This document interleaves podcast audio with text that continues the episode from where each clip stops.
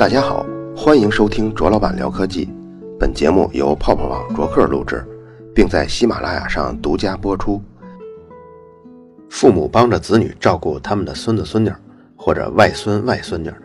在中国是很常见的，但在西方国家就没有这么普遍了。当然，也许像犹太人啊、意大利人会更像中国人一些，但其他的西方国家人民照顾孙子孙女就不是这么普遍了。即便不普遍，小孩子呢还是可以经常跟爷爷奶奶交流。经常是等到我们三十多岁的时候，爷爷奶奶这一辈人才会去世。这种习以为常的事情，其实在很久以前是非常罕见的。人类历史有好几百万年，但直到最近的三万年，祖父母才在早期的欧洲居民中，也就是尼安德特人的社会中出现。如果你能穿越到三万年以前，你就会发现，在那个社会中是没有老人的。任何人都没有见过自己的爷爷和奶奶，而老年人数量的剧增也成了欧洲的新工具的发明啊，还有艺术形态发展的驱动力。这种完全不同的社会图景是通过研究化石中的牙齿得到的答案。牙齿含有的矿物质很高，所以比较难于分解。如果出土的尼安德特人数量比较多的话，我们就能梳理出来，在每个时期的原始人。从幼年到青年、壮年，再到老年，典型的牙齿磨损的特征都是什么样的？其实这种方法，人类一直用来看牲口的年龄。有经验的牲口贩子翻开马的嘴唇以后，看一看牙齿，就能知道马的年龄了。尼安德特人年龄的这些素材，最初是在一百年前克罗地亚首都附近四十公里的一个小镇子发现的，小镇叫克拉皮纳。当时发掘出来七十多个尼安德特人的化石，他们大约都生活在十三万年前。因为化石距离都很近，而且这些化石的土层都是迅速积累起来的，所以就可以判断，这批化石基本上是同一时代的原始人。一九七九年，一篇论文就仔细研究了这七十多具化石的牙齿。人类的臼齿，臼齿俗称就是磨牙呀，臼齿不是同时萌生出来的。而是从外向内依次长出来的。现代人类长出来的第三颗臼齿就是俗称的智齿了。因为我们吃的食物越来越精细，造成很多下颌空间不足啊，第三颗智齿长歪了的这些人也能顺利活下来。所以最终智齿成了人类进化中的小惩罚。而十三万年前的尼安德特人，他的下颌空间是足够宽大的，所以经过统计。考古学家们就发现，三颗臼齿分别是在六岁、十二岁和十五岁萌发出来的。所以，当第二颗臼齿长出来的时候，说明第一臼齿已经磨损了六年的时间；第三臼齿萌发的时候，说明第一臼齿已经磨损了九年的时间，第二臼齿已经磨损了三年。这么算下来以后，科学家就能知道化石死亡的年龄了。比如，当看到一颗磨损了十五年的第一臼齿，就说明。这个原始人是在二十一岁死亡的。如果看到一颗磨损了十年的第三臼齿呢，就说明这个人是在二十五岁死亡的。在发掘化石的地方，运气好可能会找到成型的骨骼；运气最好的时候，一个人的骨骼都会相对的聚集在附近。可是大部分的时候，你只能一会儿挖到一颗牙，一会儿挖出一些不知道是哪儿的碎骨头。所以，能单独通过一颗牙。就能推断出死亡年龄是一个非常有用的手段。最初通过牙齿磨损的程度和外观来判断，这种方法只适合判断那些年轻的化石。一旦原始人的年龄超过四十岁，这种方法判断的就不是很准确。原始人的牙冠，尤其是第一臼齿，会严重的磨损，甚至是完全磨没了。所以这种方法只适合判断三十岁之前那些原始人的化石。二零零五年，克罗地亚国家博物馆跟密歇根大学一起开发了一种新的非破坏式的方法来研究牙齿的年龄，就是三维电脑 X 射线断层扫描。这是一种什么方法呢？比如我们去拍 X 光片吧，因为身体的某些组织对 X 光来说几乎是透明的，于是呢，X 光就直接穿过这些部分。比如像骨头这部分是不太透明的，所以会留下比较重的阴影。像咱们内脏器官呀，也是可以留下一些阴影的，但这个 X 光片终究是一个二维的图片，医生拿到这张片子以后，只能通过这些投影，再根据自己脑中的人体结构的知识，在自己的脑袋里脑补成一个三维的结构，然后来判断病人是哪儿出了问题。有时候医生要判断不准呢，可能还需要你再拍几个角度的病灶，然后自己脑补成一个三维的结构，判断哪儿出了问题。考古学家用的这种三维电脑 X 光断层扫描，就不用人脑来脑补三维图像了，而是通过对整体全角度的扫描之后，通过图像技术跟算法来自动生成一幅具有丰富细节的三维图像。当然，这种技术很早就应用在医疗上了，现在也已经用到了考古上。当时通过这种技术就发现，测量牙齿中的继发性牙本质，可以更准确地判断年龄。继发性牙本质是什么呢？它就是在牙齿第一次生长出来之后形成的，所以继发性牙本质含量越多，就说明年龄越大。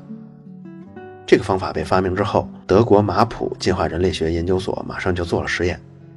他们发现结果跟密歇根大学的高度一致。在研究了克拉皮纳那个遗迹中发现的七十多个尼安德特人，就发现这些人死亡率非常高，没有一个人活过了三十岁。这就引起人们重视了，怎么这些人都这么短命啊？不过随着检测数量越来越多，就发现短命这种现象在原始人中是非常普遍的。别说是这十三万年前的化石了，越早的化石超过三十岁的个体就越少。六十万年前的化石就几乎没有见过年龄超过三十五岁以上的。为了构成一幅原始人社群的整体图景。什么叫整体图景呢？就是在这个群落中，有多少是婴儿，有多少是儿童，有多少是年轻人，有多少是老年人。科学家们呢就不再关注化石的具体年龄细节，因为有时候会有误差。比如说，科学家就不关心他是三十二岁还是三十四岁，而是用了一个比值来形容这个社会的年龄组成，就是老年人比年轻人这个比值。比值的名字叫欧 y 值。这个有点像数字电路中不再关注电压的具体数值是多少伏了，而是去关注它到底是一还是零。对于化石来说呢，界限就画在三十岁，因为科学家发现，第三臼齿萌发就意味着具备了生殖能力，而对原始人来说，大概是在十五岁的时候萌生的第三臼齿。所以，如果一个原始人到了三十岁，也就意味着他的孩子首次当了爹妈，也就是他自己。首次到达了当爷爷奶奶的年龄。结果，科学家们统计了四批化石，一共七百六十八个古人的样本，之后就发现，三百万年前到三万年前这个漫长的过程中，O Y 值的这个比例大致稳定，没有活到三十岁就死掉的人数，跟寿命超过三十岁的人数比例大概是十比四，也就是说，只有百分之二十八的人活过了三十岁。而到了一万年前，这个比例就是十比二十，也就是说，有百分之六十七的人寿命超过了三十岁。人类祖先的祖先就是那些几百万年前生活在非洲的原始人，他们在漫长的历史中有过几次外迁的记录，但是迁出一批，灭绝掉一批。比如西布兰诺人，八十万年前走到了现在的意大利的位置，然后灭绝了。海德堡人呢？是从六十万年前走到了欧洲，然后在十万年前灭绝了。北京猿人走得更远，不过也灭绝了。咱们这期说的尼安德特人呢，他们是最接近成功的一代原始人，不过也在三万年前灭绝了。之所以说他们最接近成功，是因为他们自从离开了非洲之后，在长达四十万年的时间里一直存活了下来，而且生存的范围还挺大。覆盖了大部分欧洲地区、中亚地区，最东边呢还几乎到了咱们国家新疆最西侧的那个地方，最北呢，据猜测已经进入了北极圈。而更难能可贵的是，在十一万年前，地球还经历了一次冰河时期，在这段时间里，有四万年的时间，地球的温度估计比现在的平均温度要低八到十摄氏度。你想，尼安德特人他还是住在北边的。往北边跑的，甚至还有在北极圈附近的，所以他们要面临的自然环境比生活在非洲的那些原始人更加严酷。他们在这种情况下都没有绝灭，都能在欧洲大陆生活下来了，所以说他们是最接近成功的一代原始人。尼安德特人在进化道路上虽然跟人类早已分道扬镳，但是从外貌上看还多少有点相似。他们的成年人身高是一米五到一米六，粗眉大眼的，而且眉骨特别的突出，眼眶特别深，发际线也很靠后，骨骼粗壮，浑身肌肉发达，胸膛厚实。不论男人还是女人，都是水桶腰，敦实的很。从骨骼跟肌肉的分析来看，力量绝对超过人类这一分支。而且尼安德特人已经会打造石器了，还会照顾生病的族人。还会掩埋族人的尸体。这些线索出来后，越来越让人觉得，尼安德特人已经有了点人味儿了。随着进化论的普及，在1870年前后，越来越多的学者就相信，尼安德特人是欧洲人最近的祖先。在尼安德特人化石被发现之后的十几年，又在法国出土了另一种古代人类化石。这些人身形细长，身高都有一米八左右。给他们起名叫克鲁马农人，他们在四万年前才刚刚出现，所以比尼安德特人要晚了很多。但是从外形上看，他们更像是现在的欧洲人，而且从他们的化石出土的地方发现了更加精细的石器工具，洞壁上也有那些壁画留下来。其实呢，尼安德特人也有壁画，最早呢是在西班牙的热亚洞穴发现的，是在一条石钟乳上画了两条像鱼一样的东西。这个壁画呢，就是四万两千年前尼安德特人画的，而且在洞里还发现了画画的碳棒。但是这些画如果和克鲁马农人的壁画比起来，那你就会发现克鲁马农人画画的水平要高很多。我呢就把这两张画都放在微信公众号“卓老板聊科技”中了，感兴趣的听众可以回复“壁画”两个字，大家也可以看看到底哪个是尼安德特人画的。你看现在。有了丰富的尼安德特人的化石证据，又有了丰富的克鲁马农人的证据，那么到底哪个是欧洲人的祖先呢？还是说尼安德特人是克鲁马农人的祖先？结果在进化中越长越高，腿越来越长，人长得越来越帅。在这方面，化石证据就走到了尽头，该 DNA 出场了。这期呢，咱们接了一广告，也是可喜可贺，所以现在是广告时间。本节目由让梦想座驾更进一步的 BMW 优待金融计划特别呈现。在金融政策下，BMW X1 首付五点一八万起，日供低至七元；新 BMW 一系日供低至三十九元；新 BMW 三系月供低至一千三百九十九元。现在只要点击评论上方原声广告，参与预约到店试驾 BMW，将有机会获得价值一百元的试驾好礼。梦想渴望亦可及，广告就到这儿，咱们回到知识的部分。之前我们在一百二十一期节目中说过，通过线粒体 DNA 跟 Y 染色体 DNA 追踪的技术，科学家们证实了目前地球上所有的人类都起源于非洲，然后才扩散到各地，之后甚至取代了之前已经从非洲出发的那些原始人。现代欧洲人普遍拥有一个叫 M 幺三七的 Y 染色体变异。这个变异发生在三万年前，这也就是说，欧洲人的祖先是三万年前才来到了欧洲大陆的。而这个时间点跟测量到的克鲁马农人出现的时间是相当一致的。从发掘出的克鲁马农人的骨骼上，还发现了大量打斗的痕迹，所以就猜测这个种族的人当时生活不是很平静，也许种族内部有很多暴力行为。依据这个，就有部分人猜测。说尼安德特人是不是在跟克鲁马农人激烈的冲突下绝灭的呢？不过也有科学家估算，在三万年之前，尼安德特人实际总人口已经很少了，只有一万五千人，所以发生大规模战斗的机会并不多。尼安德特人是在大量克鲁马农人进入欧洲大陆之后，不得不逐渐迁徙居住地，最后才迁到了西班牙拉法热亚这个贫瘠的土地，最终渐渐地灭绝掉了。而之后的克鲁马农人呢，欣欣向荣，发展出了畜牧业，发展出农业，到后来甚至还有精力去研究尼安德特人是怎么消失的。尼安德特人的 DNA 提取工作是一九九六年完成的，当时德国马普人类进化研究所的科学家从博物馆借到了一点点尼安德特人的骨头。这个难度呢，就跟为了研究《清明上河图》，结果需要借一幅画来撕下一点来看看它的成分一样。所以当时科学家是非常小心的，从一个化石的右臂上锯下了大概三点五克的骨头。当时博物馆还挺不乐意的。这具化石是三点五万年前的，从这里能不能提取到 DNA，谁心里都没有把握。负责提取 DNA 的人叫柯林斯，他曾经花了三年多的时间，希望在木乃伊上找到 DNA，但是都没有成功。要知道，那些木乃伊仅仅是才过了五千年就已经提取不出来了，而这些化石已经经历了三点五万年，真的可以提取出 DNA 吗？当时柯林斯就把小块的骨头磨成粉末，然后浸泡在化学试剂中，除掉了其他分子以后，只留下可能含有 DNA 的部分。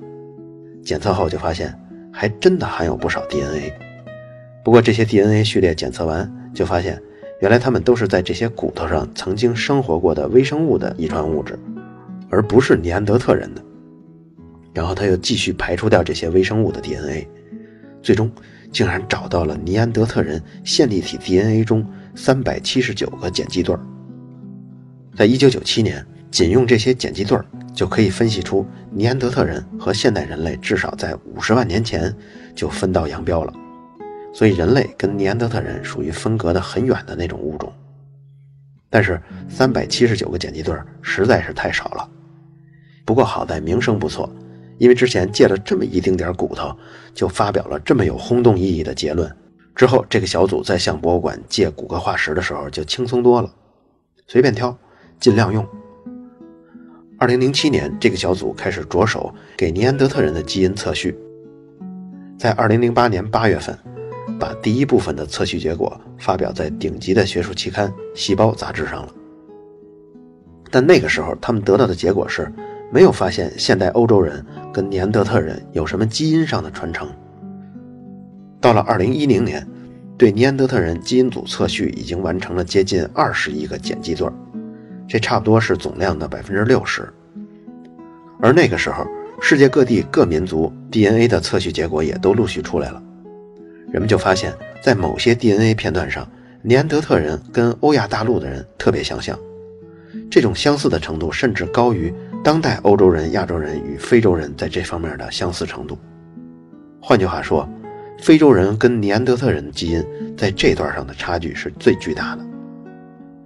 循着这个迹象呢，科学家就预感到，可能在欧洲人或者亚洲人体内，说不定有那么一点尼安德特人的 DNA。最终测序得到了结论，那就是在亚洲人跟欧洲人体中，平均有百分之二点五的基因来自尼安德特人。并且这种混合可以推断出尼安德特人曾经跟现代人的祖先交配过，并且留下了后代。又因为这种基因在非洲是没有找到的，所以可以确定交配的时间是发生在五万年前。交配的地点呢，很可能是中亚地区。当然，这个百分之二点五是平均的比例，实际上各地是不同的，最高的地方有达到百分之四点五。其实这个比例啊，还算比较低。也就是说，当时这种混搭滚床单应该是比较罕见的，这个也比较容易理解。你想，尼安德特人长得矮粗壮，克鲁马农人或者是现代人的祖先长得高瘦弱，在智力上跟文化上也有一些明显的差距。我们呢，又总是倾向于跟和自己相似的或者跟自己说一样语言的人交往嘛，所以这两种人之间的交配应该是比较罕见的。除了这些大框架。整个过程呢还是比较模糊的，我跟大家一样都很想知道，这种跨种族的交配产生的混血儿生出来到底是个什么样，能不能被人类社会接纳，会不会长得非常难看呢？这种交配是文化上的融合呢，还是某种强奸呢？是人类男性跟尼安德特女性交配的呢，还是尼安德特男性跟人类女性交配的呢？一瞬间，各种画面都在我的脑补中。但是科学家已经动手了，因为确实有一个办法可以弄清楚。人类跟尼安德特人都有二十四对染色体，如果只关注性染色体的话，女性呢有两条 X，男性只有一条 X 一条 Y。如果尼安德特人的女性与人类男性交配，那么不论最终生的是男孩还是女孩，他们都会给我们人类提供一条尼安德特人的 X 染色体。如果是尼安德特的男性跟人类女性交配的话呢，他们如果生的是女儿，那么就可以从尼安德特那儿得到一条 X 染色体；但如果生的是儿子的话，那就在性染色体上得不到尼安德特人的染色体了。性染色体这里，假如我们可以发现现代欧洲人、亚洲人 X 染色体中属于尼安德特人 DNA 比例比其他非性染色体中的比例低很多的话，我们就能说明。当初人类男性跟尼安德特女性交配这种方式是主要的模式。如果要是相反高很多的话呢，就能说明当初主要是人类女性跟尼安德特男性交配，主要是这种模式。具体是什么结果呢？其实到现在为止还在测序当中。就在上面的工作进行的同时，这个小组的科学家又收到了新的化石样本。这次的化石来自俄罗斯。化石是五万年前去世的一个女性，从样子上看过去啊，有点像尼安德特人，可是又有点像现代人。通过形态特征判断也就到此为止了，还是得用最有效的方法，就是用 DNA。科学家们把小拇指上的一块骨头锯下来了，磨碎了以后找到了其中 DNA，结果刚一发表就轰动了整个人类学界。它的基因是介于尼安德特人跟现代人之间的，科学家们把它称作丹尼索瓦人。丹尼索瓦人的 DNA 虽然稍微靠近一些尼安德特人的特征，但是存在了很多变异，而且这些变异是他们独有的。从基因的分叉分析就可以看出，他们和尼安德特人分道扬镳就发生在几万年前，而不像我们跟尼安德特人早在五十万年前。就走上了各自不同的发展道路。从已经测定的这位丹尼索瓦姑娘的情况看呢，她皮肤应该是黑色的，头发跟眼睛是褐色的。之后，科学家们就在现有的人类基因组里找相似的，就发现现存人类中占比最多的欧洲啊、亚洲人身上都没有这种基因，只有新几内亚人和附近的一个叫布干维尔岛上的人拥有丹尼索瓦人的基因。而且比例高达百分之五。澳洲的原住民和菲律宾人有少数他们的基因。之所以这个发现轰动了人类学界呢，就是因为我们刚刚发现不久的这个丹尼索瓦人，他曾经的分布可能远比尼安德特人还要广阔，北到西伯利亚那种冰天雪地，向南一直延伸到东南亚的潮湿的丛林都有他们的分布。但是不知道什么原因，丹尼索瓦人在五万年前突然消失了。对于这些原始人的消失呢，有一个解释，我觉得挺有道理的。我们不能以人生体验到的这种时间跨度应用在人类发展的几十万年这个跨度上。尼安德特人的消失是在现代人祖先到达欧洲后五千年的时间里发生发展的，所以这不是一个谋杀的过程。有这样的一个数学模型：如果有这么一个种族，它每年的生育率下降了百分之零点二。就这样持续的下降，当然也可以说，这个种族的死亡率每年持续提升百分之零点二，保持这种速度，经历五千年以后，就足够整个种族灭绝了。所以我更觉得，这个灭亡是各种细微的竞争导致的。当劣势不断的积累，几千年后灭绝就自然发生了，而并不是某一个因素导致的，更不是某些针对性的部落战争导致的。有时候我们会用惯性思维去理解那些横跨几十万年中发生的事情，可其实呢，对世界上的事儿来说，哪怕是几十年的空缺，都会让我们感叹不已。我们每个人都是如此。如果有机会了解到自己爷爷辈的那些故事，就会突然生出一种家族的使命感。前年播出了一个系列纪录片，叫《客从何处来》，其中一期是马未都的。马未都作为当今中国最出名的收藏家，谁都不能说他是不懂历史的。但是当他在节目的帮助下，发现自己的父亲1944年当兵是离家出走的，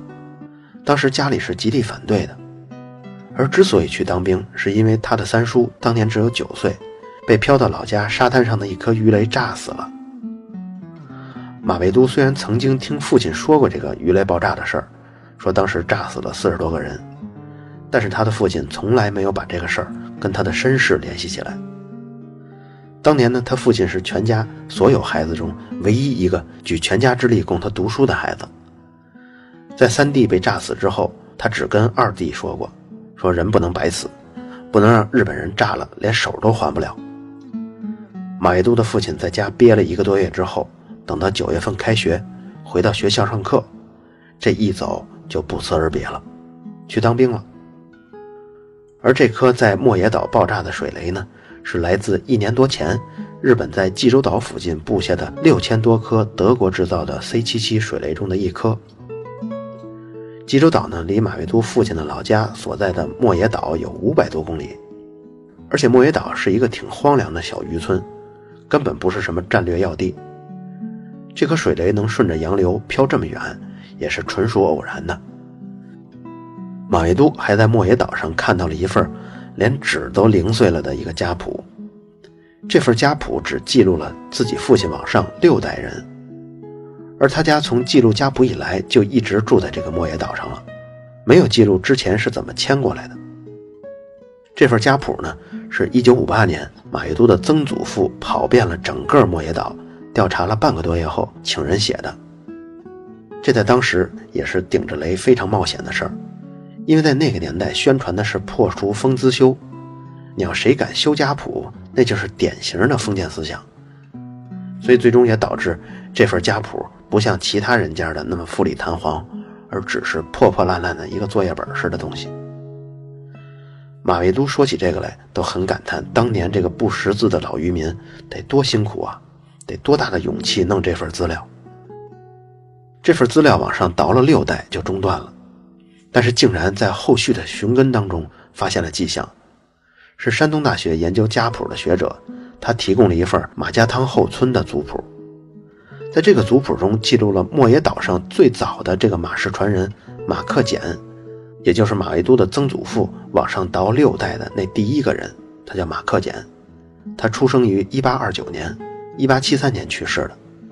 这个马克简是从马家汤后村过继到莫野岛的。过继的目的就是为了传承马家在莫野岛上的香火，但是山东有一个风俗习惯，就是过继过来的孩子都对自己的身世避而不谈，这不是什么光彩的事儿。所以这个莫野岛上的族谱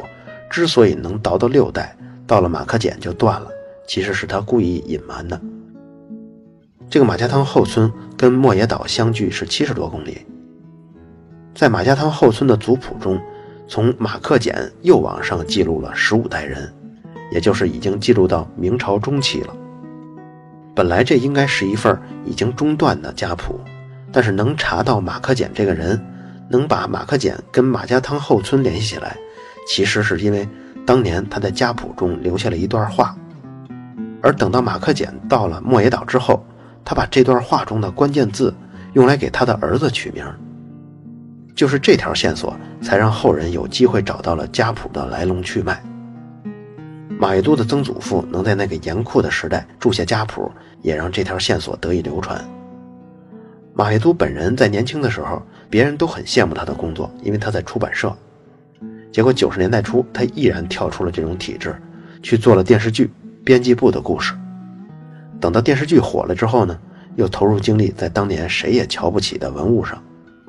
等到近十年文物火了呢，又没有去做文物买卖，而是开了中国第一个民营的博物馆——观复博物馆。这给我的感觉就是，这一家人多少都有点英雄的味道。没有他们，现在的马未都可能还在莫野岛上打鱼为生；